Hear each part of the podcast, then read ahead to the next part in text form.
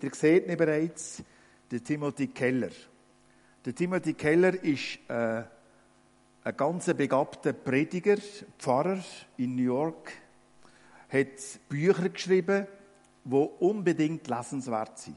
Also, wenn ihr irgendwie auf ein Buch stoßen vom Timothy Keller, das ist ein fundiertes, gutes Buch. Der Mann hat wirklich etwas zu sagen. Und Anne und ich sind am Lesen von einem Buch über Gebet. Ich habe das bereits einmal gelesen und ich habe mir gewünscht, das einmal noch mit der Anne zusammen zu lesen. Und jetzt tun wir es einfach so häppchenweise. Nach dem Morgen, wenn wir unsere kleine Andacht machen, die wir das noch miteinander lesen. Und da habe ich in dieser Woche folgendes Zitat gelesen, das er aufgeschrieben hat. Vom Aristoteles stammt das, ein Denker, ein Lieber von der, von der, von der Weisheit, ein Philosoph. Der hat gesagt, ist übrigens auch der Lehrer von Alexander der Große, also ein Mann mit Kapazität. Der hat gesagt, es mag zwar möglich sein, Götter zu verehren oder sie zu beschwichtigen mit einem Opfer, aber mit ihnen eine Freundschaft zu haben, ist nicht möglich. Das geht nicht. Und natürlich als Denker hat er so begründet und hat gesagt, eine Freundschaft kann nur zwischen Gleichgestellten stattfinden. Gott, wo so viel höher ist, oder Götter, wo so viel höher sind, können unmöglich mit den Menschen in eine freundschaftliche Beziehung eintreten. Damit, da ist der Unterschied einfach viel zu gross. Wir wissen, dass der Philosoph nicht recht hat. Wir wissen, dass Gott mit uns Menschen eine Freundschaft eingehen will. Und wenn wir sagen, aufgrund von was wissen wir das, dann können wir einfach nur auf die Bibel hinweisen. Gott hat es gefallen, Menschen wie wir offenbaren. Das sind Propheten und Apostel gewesen. Und die haben aufgeschrieben, was Gott ihnen mitteilt hat. Oder was Gott mit ihnen für Geschichte geschrieben hat. Und auf diese Art und Weise kannst du und ich in der Bibel nachlesen, was Gott will, wer Gott ist und dass Gott sogar mit uns Menschen eine Freundschaft eingeht, noch viel mehr, dass er uns als Glieder in seiner Familie will, haben, als seine Kinder und sein, sein äh, Haushalt praktisch. Gott schreibt Geschichte mit uns, dass die Bilder sind vor zwei Wochen, hat Dirk die eingesetzt in seiner Predigt, die sind gemalt worden von der Anja Schneeberger. Richtig gesagt, ja. Und die Bilder sollen darauf hinweisen, dass Gott mit uns Geschichte geschrieben hat in Waltringen, 129 Jahre lang, also mit uns, mit unseren Eltern oder Ureltern, die vor uns gelebt haben, und dass Gott die Geschichte weiterschreiben hier an diesem Ort mit dir und mit mir. Gott ist unser Freund, Gott ist unser Vater, er ist unser Retter, er ist der, der in unserem Leben den zentralen Platz einnehmen und uns brauchen um seine grossartige Geschichte zu schreiben. Und jetzt habe ich gerade gemerkt, dass der Dirk gesagt hat, vor zwei Wochen oder so, man muss schauen, dass man sich auf den Balkon konzentrieren kann. Das letzte Mal gar nicht aufgefallen. Der Dirk hat das schon gemerkt und ich merke es jetzt ebenfalls, wenn ich meinen Blick ein bisschen erhoben habe, dass da oben auch noch Leute sind. Hallo. Ja. Und dass man gut tut daran, nicht nur den Blick runter zu haben, sondern noch ein bisschen zu haben. Also. Es hat die Sachen, die im Alten Testament durch Propheten und Apostel aufgeschrieben wurden. Und es heißt von einem von diesen Pharisäern, kann man sagen, oder Schriftgelehrten, der auch aufgeschrieben hat, er sagt in seinem Zitat, die Sachen sind als Vorbild für uns aufgeschrieben worden. Was passiert ist in der Vergangenheit, im Alten Testament, ist als Vorbild für dich und für mich aufgeschrieben worden, damit wir unsere Lehre daraus ziehen. Und er fährt weiter und sagt im Römerbrief, denn alles, was früher geschehen ist, ist zu unserer Belehrung geschrieben, damit wir durch das Ausharren und durch die Ermunterung der Schriften Hoffnung haben. Also alles, was im Alten Testament steht, dienen dir und mir, damit wir durch die Geschichte und Begebenheit Ermutigungen überkommen und sehen, dass Gott ein Freund sein von uns, dass Gott mit uns eine Beziehung haben will. Da steht nämlich im Alten Testament, dass der Moses ein Freund war von Gott. Also der Aristoteles hat ganz klar Unrecht offenbar, hat er die Schriften nicht gelesen oder hat sie hingefragt. Wo der Moses gestorben ist, hat er am Anfang vom Buch Josua so trocken festgestellt, mein Knecht, der Moses, ist tot. Er ist gestorben. Damit ist etwas ausgesagt worden, was passiert ist tatsächlich. Aber er sagt gerade anschließend, wie ich mit dem Moses war, so will ich jetzt auch mit dir sein und mit dir Geschichte eben weiterschreiben, fortfahren. Im Neuen Testament verspricht Jesus seinen Jünger, dass er alle Tage bis an der Weltende bei ihnen sein. Ich weiss noch, wo wir den Text einmal gelesen haben, in unserer Familienandacht, da hat Selen ganz besorgt sich an mich gewendet und gesagt, Papi, ist er dann nachher nicht mehr bei uns? Und da ist mir erst aufgefallen, ich, will, ich bin bei euch alle Tage bis an der Weltende. Das bis hat sie gerade beschäftigt und sie dachte, ja, ist er dann nachher nicht mehr bei uns? Natürlich, dann ist er erst recht bei uns. Dann werden wir ihn sehen von Angesicht zu Angesicht. Er sagt ja zum Thomas, glücklich die, die glauben und nicht sehen. Und das sind wir. Wir haben nicht gesehen, Jesus. Wir haben ihn nicht können berühren. Der Apostel geben uns Auskunft über das, was sie gehört haben mit den Ohren, gesehen mit den Augen und berührt haben mit ihren Händen. Und auf ihr Zeugnis hin bauen wir unseren Glauben auf und folgen Jesus nachher. Er verspricht dann ebenfalls, dass er den Heiligen Geist ihnen geben. Er sagt noch auch, dass ihr seine Freunde sind. Und dort ist noch nicht Kleindruck, das heißt nachher, ihr seid meine Freunde. Und nicht Kleindruck anschließend, so ihr tut, was ich euch sage. Also da wieder ein kleines Wörtchen, dass es eine Verbindlichkeit braucht von unserer Seite. Eine Freundschaft braucht Gegenseitigkeit. Gott, unser Freund, aber wir müssen auch Freunde sein von ihm. Und das bedingt auch, dass wir auf das achten, was er uns sagt. Das heisst, uns ihm unterwerfen, auf ihn hören, ihm folgen. Von Gottes Zusagen ermuntert, ist der Josua losgezogen oder hat zwei Spionen nach Jericho geschickt. Ihr kennt die Geschichte alle zusammen. Ihr habt sie vielleicht selber in der Sonntagsschule noch Sonntagsschüler unterrichtet oder in der Familie euren Kindern erzählt, wo sie klein waren, wie die Spionen sind losgezogen und nach Jericho sind gekommen. Und dort sind sie untergekommen im Haus von einer Prostituierten. Die Elberfelder braucht das grobe Wort eine Hure. So eine. Ein Wort, das uns eigentlich abstoßt. Das sagen wir lieber Prostituierte als eine Hure. Aber das Wort wird ebenfalls in der Elberfelder übersetzt und das ist es eigentlich gewesen.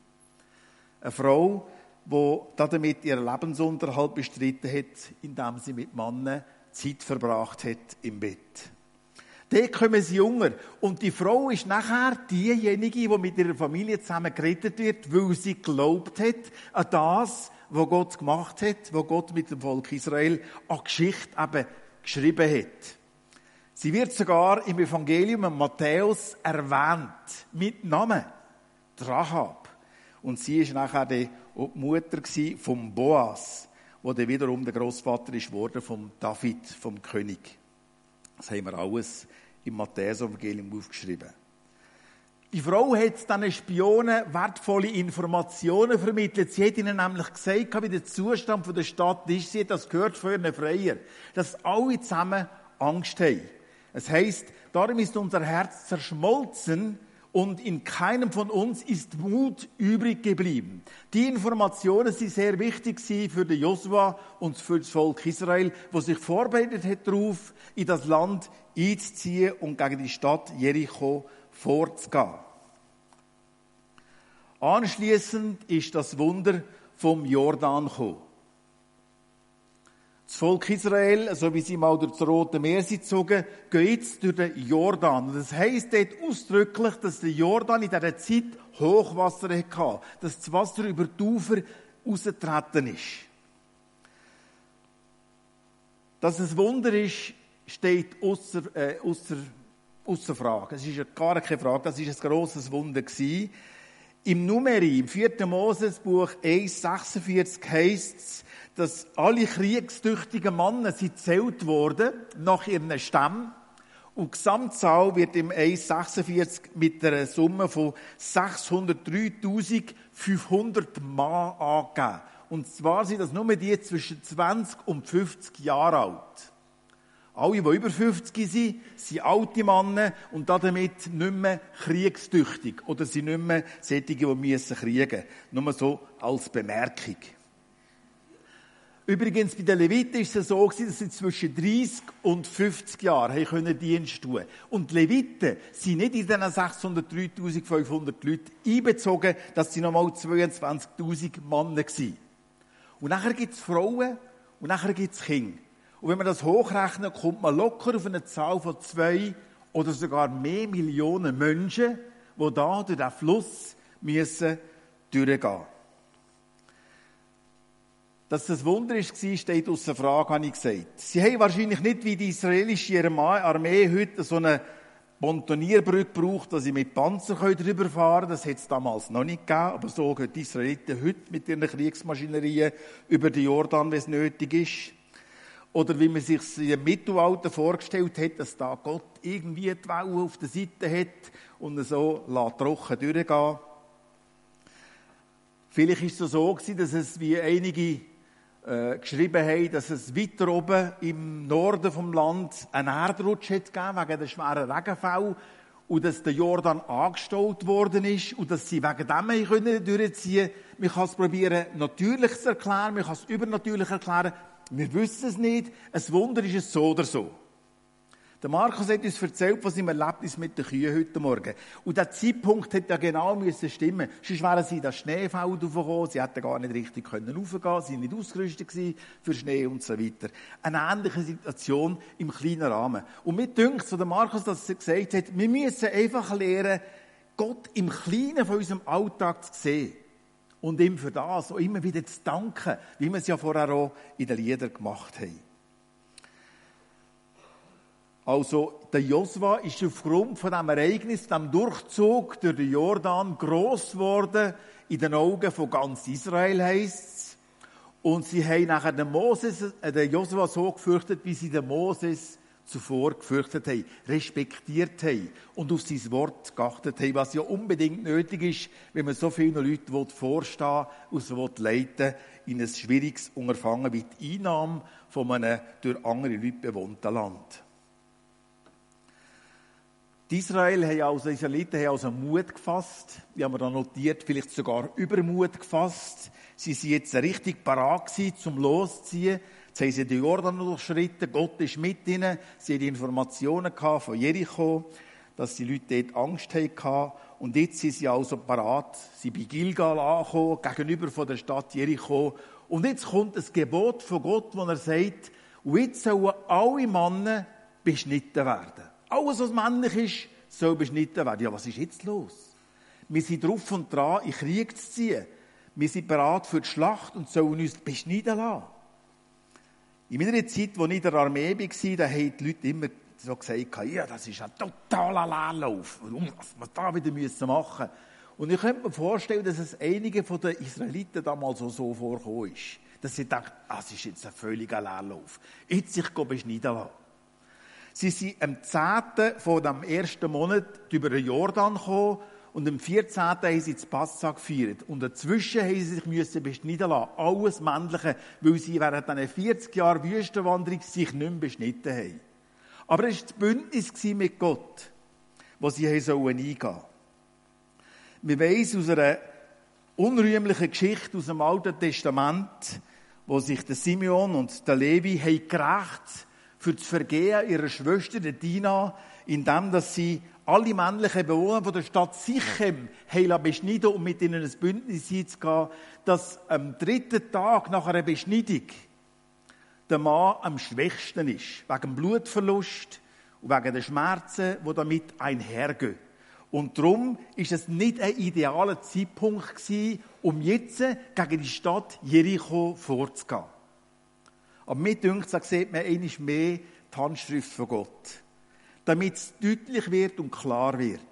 Nicht durch eure Kraft, nicht durch eure Überlegenheit, durch eure Weisheit, sondern durch mich und durch meinen Geist, wie er es ja später durch den Zacharia hat aufgeschrieben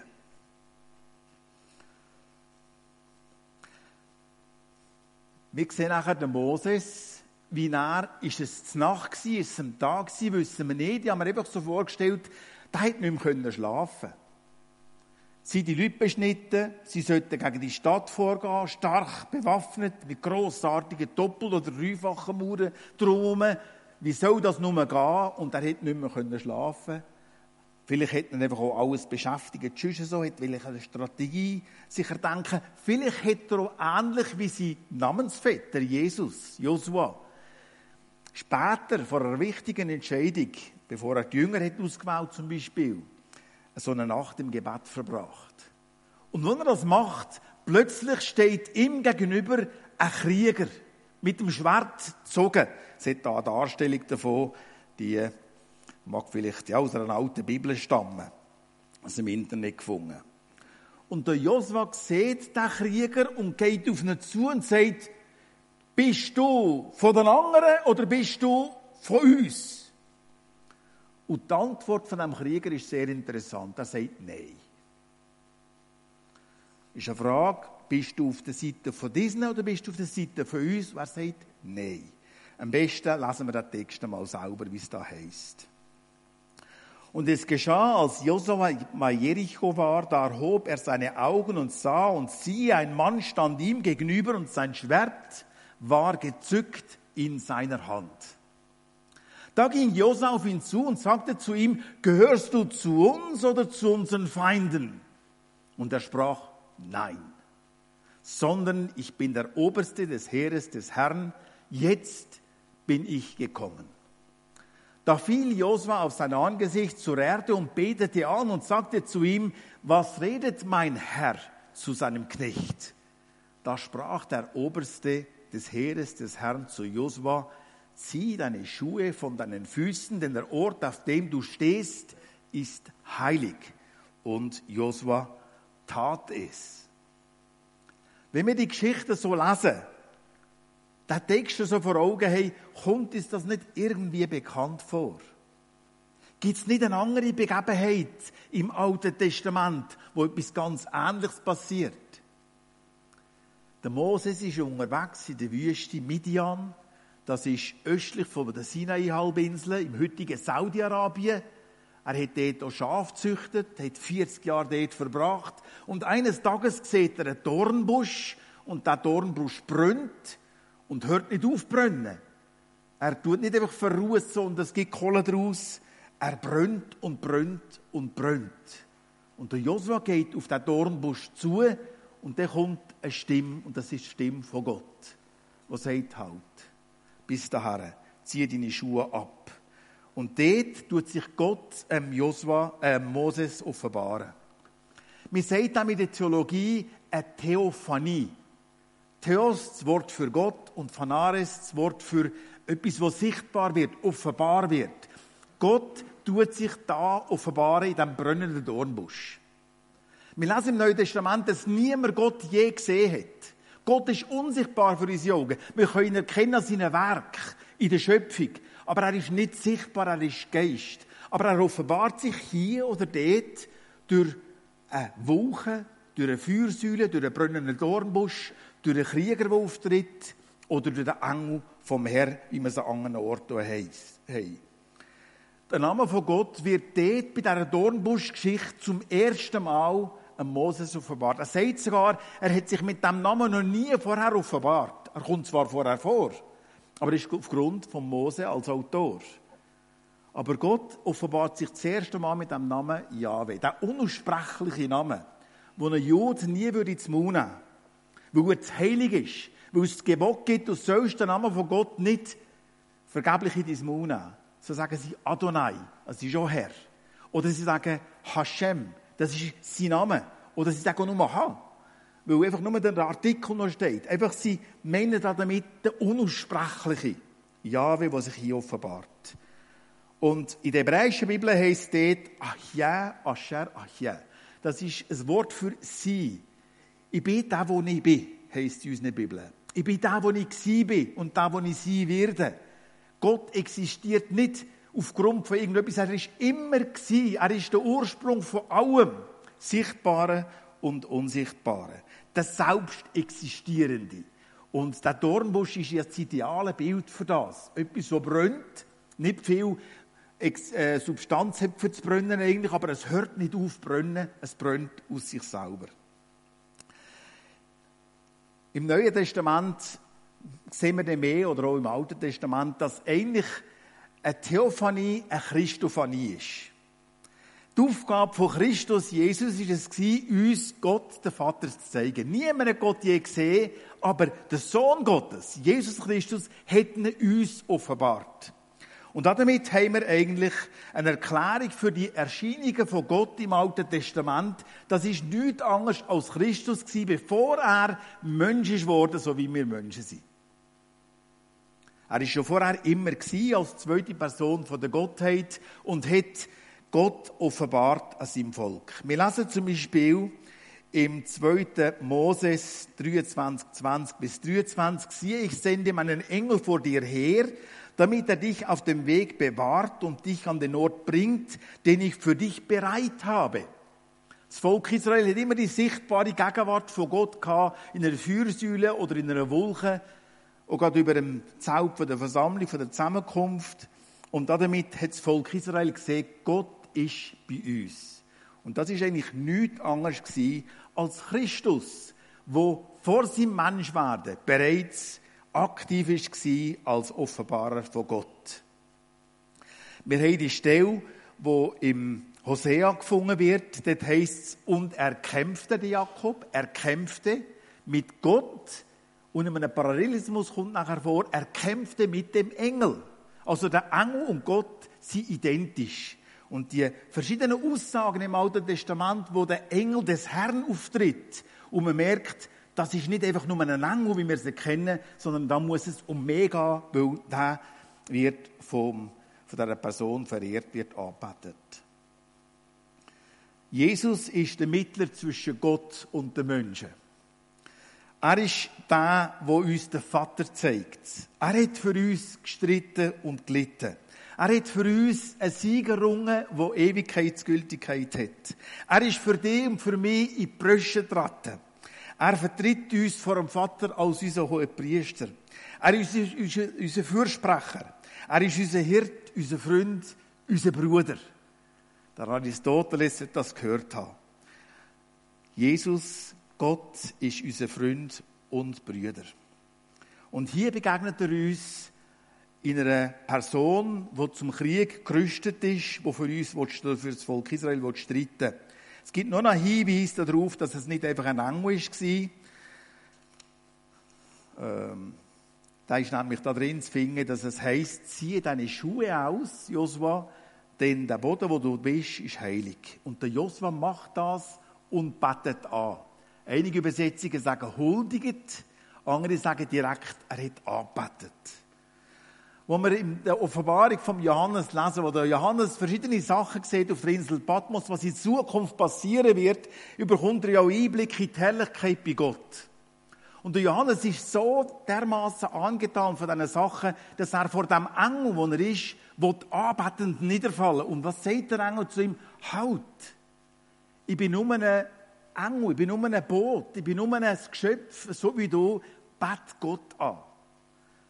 Wir als Kind von Gott sollen keine Anbetung annehmen, die Engel ebenfalls nicht. Engel nehmen keine Anbetung an von Gott, aber Gott selber nimmt die an. Wenn es um den Engel des Herrn geht im Alten Testament, ist es sehr oft eine Christophanie, eine Theophanie, die uns Auskunft gibt über Gott.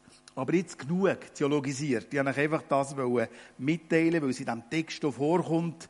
Ich will jetzt etwas weiterzugeben. Was hat das für uns praktisch für Folgen? Was heißt das für unseren Alltag oder die ganze Geschichte, die wir da lesen? Also die Antwort, gehörst du zu ihnen oder zu uns, wird mit Nein beantwortet. Und das ist nicht die richtige Antwort. Ich muss entweder sagen, ich gehöre zu euch oder nein, ich bin eher für die anderen. Aber er sagt, nein, falsch gefragt, Joshua. Es geht nicht darum, auf welcher Seite das ich bin. Es geht darum, auf welcher Seite bist du? Und das geht so bei uns. Auf welcher Seite bist du? Bist du auf Gottes Seite? Gehörst du wirklich zu ihm? Bist du sein Eigentum? Vor Jahren, und jetzt wird einige Personen vielleicht ein bisschen reizen, tut mir leid, aber wir das sicher nicht so schwer.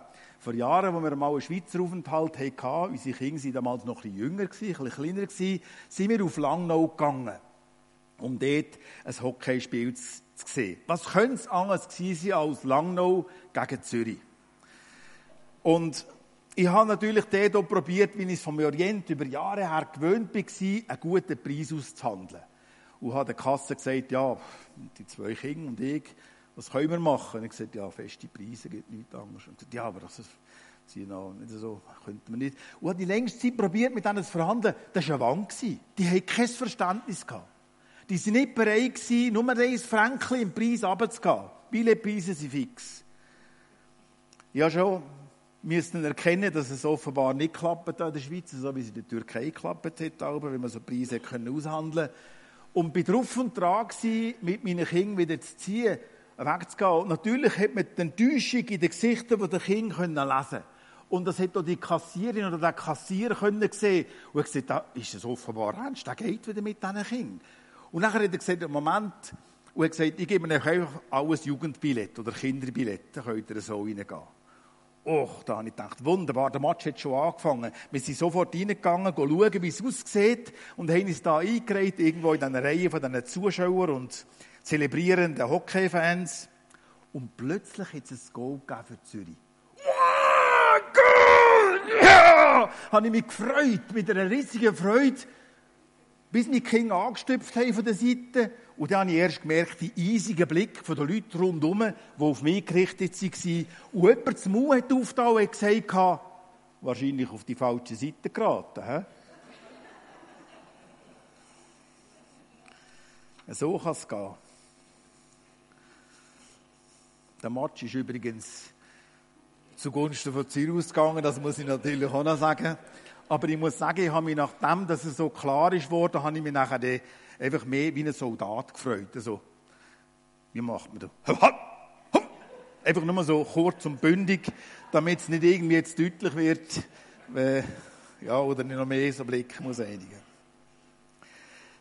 Bekennen wir uns zu einer Seite? Auf welcher Seite stehen wir? Kann man das uns ansehen? Kann man das uns anmerken? Wissen unsere Nachbarn, auf welcher Seite dass wir stehen? Unsere Arbeitskolleginnen? oder unsere, unsere Freunde rund um uns herum. Das Evangelium lehrt uns, dass wir nicht von alleine gerettet werden, nur weil wir in einem sogenannten christlichen Land auf die Welt kommen. Als ich in Griechenland unterwegs war mit Türken, wo wir auf den Spuren von Paulus waren und die griechische Städte haben angeschaut und was in Griechenland alles mit dem Paulus zusammen passiert ist, haben wir auch griechische Gemeinden besucht, evangelikale Gemeinden. Und die haben gesagt, für uns ist die grösste Schwierigkeit in Griechenland, dass alle Leute denken, wir sind Christen. Wir gehören ja dazu, wir sind Christen, Orthodoxie. Für euch in der Türkei ist es einfacher, dass sie Muslim, dass sie Christen. Da kann man schon ganz klar trennen. Und für uns ist es schwierig, dass die Leute überhaupt merken, dass sie eine Rettung nötig haben. Durch das Geborenwerden in einem sogenannten christlichen Land wie Griechenland oder der Schweiz wird man nicht automatisch zum Christ. Es braucht eine Beziehung zu Gott, es braucht eine Freundschaft zu Gott, es braucht eine Hingabe zu Gott. Wir können sagen, wir müssen unsere Schuhe abziehen, kapitulieren vor ihm und nicht mit eigenen Werk probieren, vor ihm uns zu rechtfertigen. Jeder von uns hat eine äh, Rettung nötig. Und das Teilnehmen an Gottesdienst in der Kirche zu oder da im EGW langt nicht. Es braucht eine Beziehung zu Gott. Es braucht ein Beanspruchen von dem, was Jesus für mich da hat, damit ich auf seiner Seite bin. Er hat für mich alles vollbracht. Er hat den Lohn von meiner Schuld gezahlt. Er gibt mir, tut mir gern vergeben, aber ich muss das Angebot auch annehmen. Und wir mögen uns vielleicht schon lange als Christen kennen. Wir haben vielleicht schon als Kind Jesus angenommen, sind damit gross geworden und aufgewachsen. Das ist wunderbar. Und so tendieren wir dazu, dass wir, ja, wir gehören dazu. Und dann probieren wir manchmal Gott auf unsere Seite zu ziehen. Auf unsere Ansichten. Mit unseren Ansichten zu vereinen, die wir haben, die vielleicht nicht ganz gleich sind wie die Ansichten von anderen.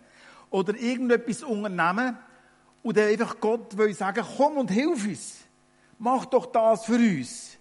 Weil wir wollen Gott auf unserer Seite haben. Ähnlich wie der Josua hier. Aber es geht eben nicht um das. Es geht, auf welcher Seite bist du. Lass ich mich einbinden in Gottes Plan. Lass ich mich einbinden in seine Absichten, das er mit mir vorhat. Es geht nicht um das, was ich machen will, sondern es geht um das, was er machen will. Ich habe mir kürzlich so überlegt, wo ich an einer Sitzung teilnehmen von der Leiterschaft hier, wo sie zusammengekommen sind und auch Begleitung haben, die aus, auswärts noch, damit unser Bezirksrat weiß, wie vorwärts gehen, mit dem neuen Gebäude, mit einer neuen Herausforderung und allem. Und ich habe dort einfach beobachtet, dass die Leute, die Gott bitten und fragen, ihnen zu zeigen, was er vorhat. Weil sie ein Teil sein von dem, was Gott macht. Und ich glaube, um das geht es, dass wir Gott suchen und Gott fragen, Herr, wo gehst du her, in welche Richtung willst du gehen, wo können wir uns, uns dir hinger anschließen und mit dir unterwegs sein. Der Weg hat grossartige Leiter in der Vergangenheit. Weg internationale Mission, wo wir uns dazu zählen, Anne und ich. Und nach dem Begründer im City Stad ist der Norman Grab gekommen. Und der Norman Grab ist schon eine ganz grossartige Persönlichkeit gewesen. Und er hatte so einen Spruch gehabt, der uns zitiert wurde und nicht mehr zitiert wird. Ich habe im Internet gefunden. Guten Morgen, Herr. Was hast du heute vor? Dürfte ich ein Teil davon sein? Danke. Amen. Einfach so die kindliche Art. Herr, was hast du heute parat? Was hast du heute vor? Der Epheserbrief sagt 2,10, dass Gott Werk bereitet hat, damit wir drin sollen wandeln. Gott hat bereits Sachen parat und es geht darum, dass wir herausfinden, was er vorhat, damit wir uns dem anschließen und können einbinden lassen und weniger das machen, was wir selber wollen, sondern was er will. Erinnern wir uns an die Reaktion von Petrus. Eine Stelle, die ihr alle gut kennt. Jesus sagt, was denkt ihr, wer ich bin? Was sagen die Leute, wer ich bin? Und der Petrus bringt die Antwort und sagt, du bist Christus, der Sohn vom lebendigen Gott. Und Jesus lobt ihn auf das ab und sagt, auf ein solches Bekenntnis wird er, das Fundament wird er, seine Gemeinde, seine Ekklesia bauen. Und gerade im Anschluss kommt ein Wort, wo Jesus sagt, ich werde jetzt hingehen und ich werde überantwortet werden und werde umgebracht werden und werde am dritten Tag auferstehen. Und der Petrus sagt, Gott bewahre, Herr, das darf auf keinen Fall dir passieren. Der Plan von Gott und der Petrus, wo sich zuerst als Leu äh, bekennt, praktisch als einer, der die richtige Antwort hat, der einen Sechster bekommt in der Prüfung, der sagt, du bist Christus, der Sohn vom lebendigen Gott. Eine kurze Zeit später stellt er sich Gott und seine Absichten in Weg und sagt, nein, das soll dir nicht passieren, auf keinen Fall. Und die Antwort von Jesus mag uns recht harsch vorkommen. Ich bringe es ein bisschen abgeschwächt, weil ich finde, das kann man noch anders sagen. Er sagt dort, hinter mich Widersacher. Das Wort Satan, das hebräische Wort, heißt nichts anderes als Widersacher. Das Wort Diabolos, von dem Motiv abgeleitet wird, heißt der Verleumder. Also das ist das Wort, das man einfach in der Umgangssprache gebraucht hat, wo nachher der Eigenname sie wurde vom eben Satan, vom Widersacher, vom Teufel, zu dem, wo allen möglichen Werken von Gott entgegentreten Und indem dass der Petrus sich Jesus in den Weg steht und sagt, das soll dir nicht passieren, macht er eigentlich Zusammenarbeit mit dem Find. Also es geht nicht darum, auf welcher Seite das er ist, es geht darum, auf welcher Seite bin ich wie es dem Petrus möglich war, sich Gott und seine Pläne in den Weg zu stellen, kann schon du und ich mir Gott in den Weg stellen. Und das sollen wir uns davor behüten. Das soll so uns gelten, hinter mir wieder Sachen. Unser Platz ist hinter ihm. Darum kommt im Neuen Testament und im Alten Testament sehr oft der Ausdruck vor, hinter ihm zu gehen, hinter ihm hergehen, in seine Fußstapfen gehen, ihm nachfolgen und so weiter. Und das wortwörtlich uns manchmal ein bisschen umständlich vorkommend, aber es geht darum, dass wir hinter ihm sind. Was heisst das jetzt für unseren Alltag? Sollen wir einfach da sitzen und darauf warten, dass Gott uns sagt, was wir zu tun haben? Herr, da bin ich. was hast du heute vor? Guten Morgen, wieder Teil sein davon. Zeig mir, was du machen Und nachher warte und warte und warte. Und da kann nichts passieren. Unter Umständen passiert überhaupt nichts. Ein Tag vergeht, eine Woche vergeht, Monate vergehen, Jahre vergehen und du sitzt immer noch da und machst nichts. Gott hat uns in seinem Wort eigentlich schon deutlich gemacht, was sie generell Willen ist. Und wir tun gut daran, uns in diesem Willen vorwärts zu bewegen, diesem Willen zu entsprechen. Wir haben genug Aufgaben, die Gott uns gibt, die wir machen sollen, dass wir nicht nur ganz detaillierte Sachen brauchen. Aber wir müssen immer wieder bereit sein, uns hinter stellen und uns seinen Plan eben zu unterwerfen. Manchmal geht es nicht nach unserem Gusto. Manchmal geht es nicht so, wie wir es uns vorgestellt haben und wir denken, aber er hat es doch besser so und so gemacht. Aber Gott weiß genau, was richtig und was gut ist. Denke an Jericho und der Beschneidung kurz vor dem Überfall auf die Stadt. Denke an Petrus, der sich Jesus in den Weg stellen Ich glaube, es ist schon ganz allgemein gut, wenn wir einfach uns Sachen probieren vorzunehmen, und sagen, da oder das will ich machen für Gott. Er sieht ja mein Herz und er leitet mich nachher und lenkt mich nachher so, wie es ihm eben gut dünkt, nach seinen Plänen und Wegen. Und so wünsche ich mir, für dich und für mich, für uns alle, dass wir auf der Seite von Gott stehen, hinter ihm hergehen und uns seinen Plan immer wieder bereitwillig unterwerfen, unsere Schuhe vor ihm abziehen, ihm die Ehre geben und ihn Herr sein in unserem Leben. Ich tue noch beten.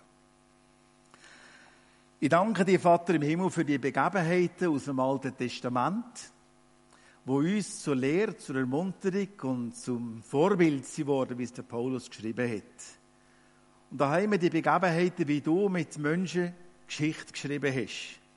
Das hast du mit uns und mit unseren Vorfahren hier im Emmental, zu Waltringen, und jetzt machst du es weiter da im Weiher.